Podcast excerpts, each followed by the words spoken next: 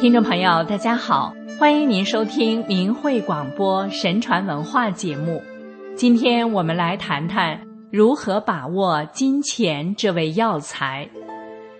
一千多年前，唐玄宗开元时期的宰相张悦，在七十岁时，仅用二百余字，在《钱本草》的文章中，把钱的道理说透了。张悦将金钱比作药材。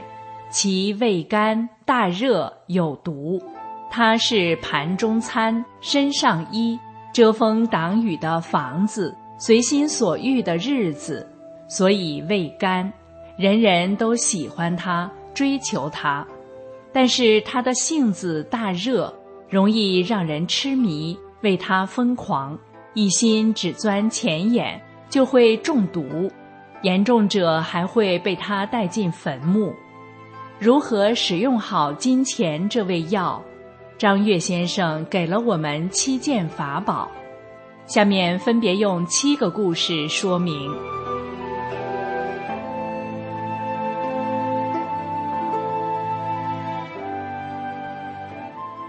一，道，一积一散。两千多年前，有个奇人叫范蠡。他花了二十多年的时间辅佐越王勾践复国，攻城之后不要任何赏赐，空手离开，去了齐国。在齐国，范蠡曾经白手起家做生意，因为生意做得太好，被齐王招为相。但是他散尽家财，归还相印，又两手空空的走了，举家搬到了陶地。在这个地方，范蠡再次从头开始经营。十九年的时间里，他三次积攒了千金的财富，又三次把钱财都散了出去。李白诗曰：“天生我材必有用，千金散尽还复来。”讲的就是范蠡的故事。后人尊称范蠡为商圣。但是在他眼里，高官厚禄、家财万贯都是随手可抛的身外物，有舍才有得。十九世纪的韩国第一巨贾林尚沃生前并未留下任何遗产，财产全数捐给了国家。钱本身是用于流通，服务于社会，取之于民，用之于民。就像水一样流动、循环往复、生生不息。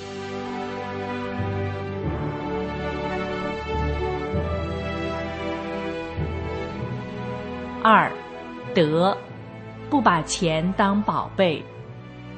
古时候有一位叫李傕的，买卖粮食让买主自己来量，也是奇闻。最后因为自己的德行而入了仙位。李珏是广陵江阳人，世代住在城里，以贩卖粮食为职业。李珏的性情端庄谨慎，和一般人不一样。十五岁的时候，他父亲到别的地方去了，把贩卖粮食的生意交给李珏打理。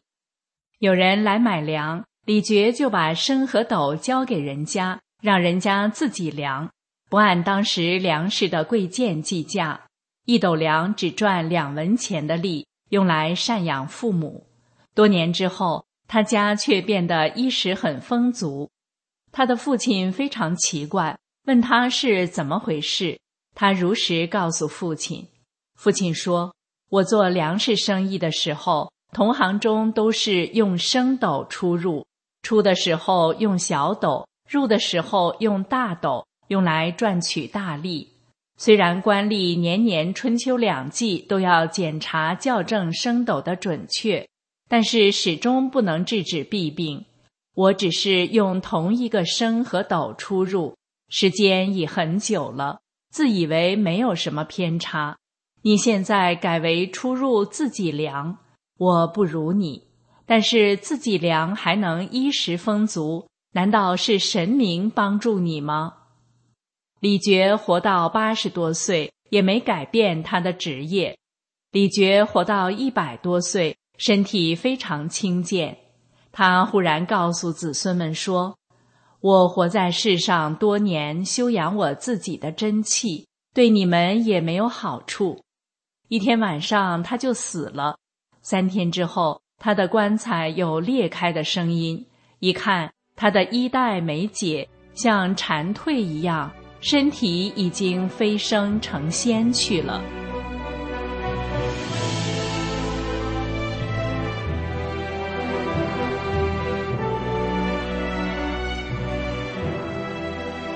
三，义，取舍合宜。明朝中叶有个周秀才，平日里为人方正耿直，家境贫穷，住在一间租来的房屋里。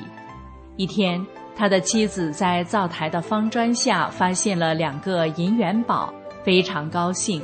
周秀才却说：“这是不义之财，怎么能据为己有呢？”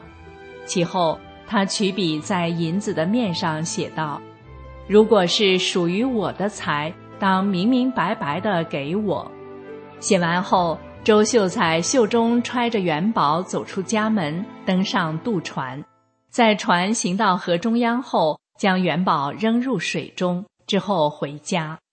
船夫亲见周秀才扔元宝，起了贪念，找到一个渔夫前去打捞。渔夫捞到后，偷偷的把元宝藏在别处，谎说没有捞到元宝。船夫不信，与渔夫大闹到官衙，太守施行，两人吐露实情。渔夫在衙役的押解下拿来了元宝，太守见元宝上有字，就将之收到府库。当年秋天乡试，周秀才考中了举人，按照旧例，太守要设宴款待新举人，而且在每位举人面前都会摆上银子。令人惊讶的是，摆在周举人面前的两个银元宝，就是他扔的那两个，上面的字犹在。后来，周举人又考中了进士。君子爱财，取之有道。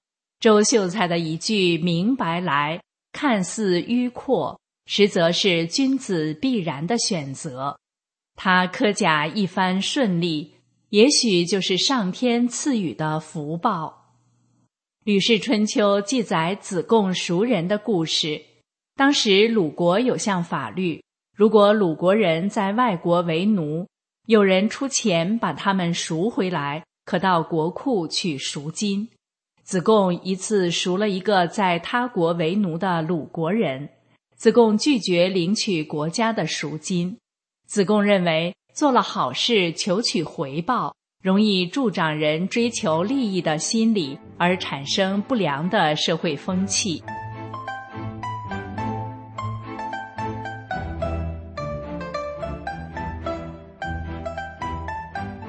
四，礼，不贪非分之财。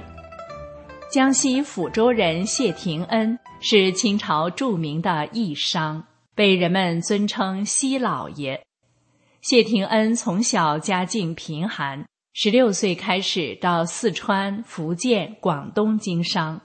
一次，他在福建经商，一位首次在谢廷恩处购买苎麻的商人拿货付款后立即走了。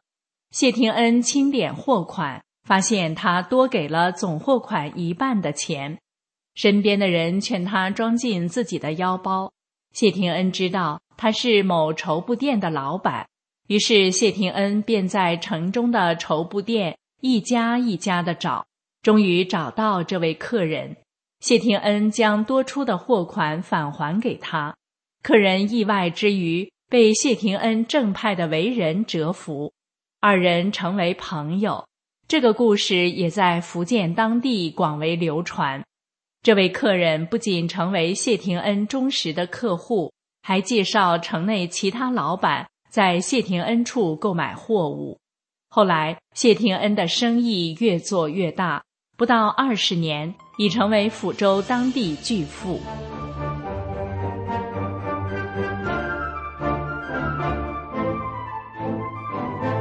五，仁，乐善好施，为别人打伞。晚清红顶商人胡雪岩一天在商铺里和几个分号的大掌柜谈生意的时候，突然一位商人有急事求见。前来拜见的商人满脸焦急之色。原来，这位商人近期的一次生意失败了，急需一大笔资金来周转。没有办法，他准备把自己的所有家业。以非常低的价格抵押给胡雪岩，胡雪岩让商人第二天来听消息。胡雪岩通过打听商人所说是属实的，立即从各分号急调大量的现银。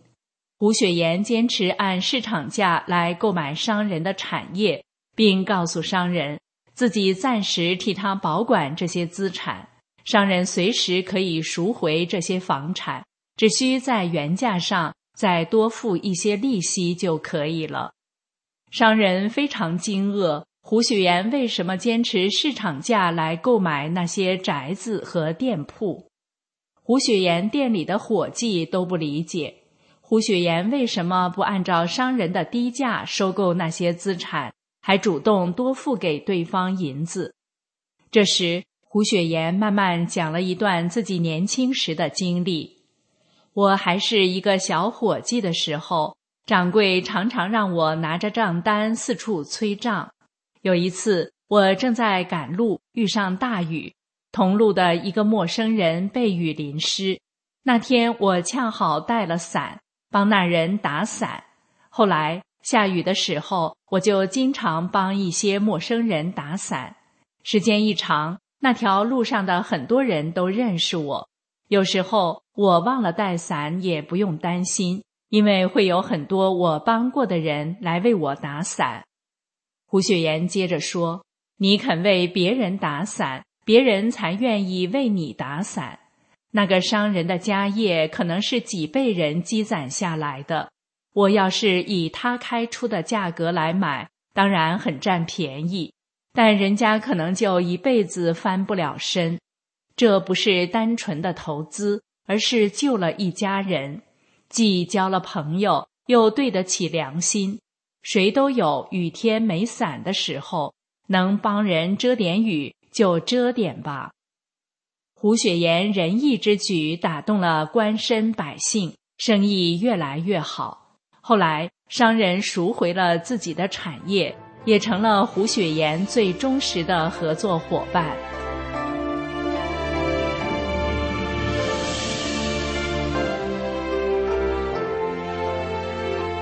六，信，一诺千金，绝不违约。《史记·季布栾布列传》里说，在西汉初年，有一个人叫季布，他为人正直，乐于助人，特别是非常讲信义。只要是他答应过的事，无论有多么困难，他一定要想方设法办到，所以在当时名声很好。有谚语说：“得黄金千两，不如得季布一诺。”这就是成语“一诺千金”的由来。后来，季布跟随项羽战败，被刘邦通缉，不少人都出来保护他，使他安全的度过了难关。最后，季布凭着诚信，还受到汉王朝的重用。一次。范蠡经商，资金周转困难，向一富户借了十万钱。一年后，富户带着借据出门讨债，包裹不慎掉到江中，借据和路费都没了。于是投奔范蠡。即使没有借据，范蠡不仅连本带息归还欠款，又额外送他路费。范蠡的人信之名广传天下。在日后的经商中，各富户愿意主动送钱上门，帮范蠡度过财政危机。人无信则不立，古人诚实守信，表里如一，言行一致，既不自欺，也不欺人。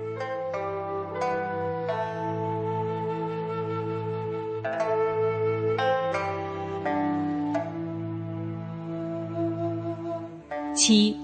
智，不让钱伤害道义。西汉古籍《淮南子·人间训》中有这样一个故事：秦穆公派遣孟蒙领兵去偷袭郑国。孟蒙在周朝东部边境巧遇郑国商人贤高，贤高对他的伙伴简说道：“秦兵行军几千里，穿越了好几个诸侯的领地，其目的必定是偷袭郑国。”他们以为郑国没有任何防备。如果我们今天告诉他们郑国早有防备，他们必定不敢再往前走了。于是贤高等人假装奉郑国之命，用十二头牛犒劳秦军。秦军孟蒙等三位领兵元帅一看郑国派人来慰劳秦军，知道对方早有防备，于是领兵撤回秦国。郑穆公见贤高立了大功，于是重赏贤高。贤高拒不受赏。他说：“秦军是受了我的欺骗才退兵的。如果我因为欺诈了别人而得到国家重赏，那就是在败坏郑国的信誉。治国不讲信用，那就是败坏风气。因为赏一人而败坏了国家风气。仁德道义之士。”不会用欺诈的手段换取重赏。贤高说完后，就带领他的属下搬到东夷地区落户，从此再未返回郑国。贤高以为自己用了欺诈手法为郑国做了一件好事，既不能提倡，更不能予以奖励，否则是倡导以欺诈获取利益，败坏国家的风俗。贤高深谋远虑，不让钱财伤害自己的道义。由此可见，运用好这七件育财的法宝，钱这味特殊的草药就会成为一剂补药，久而服之，令人长寿。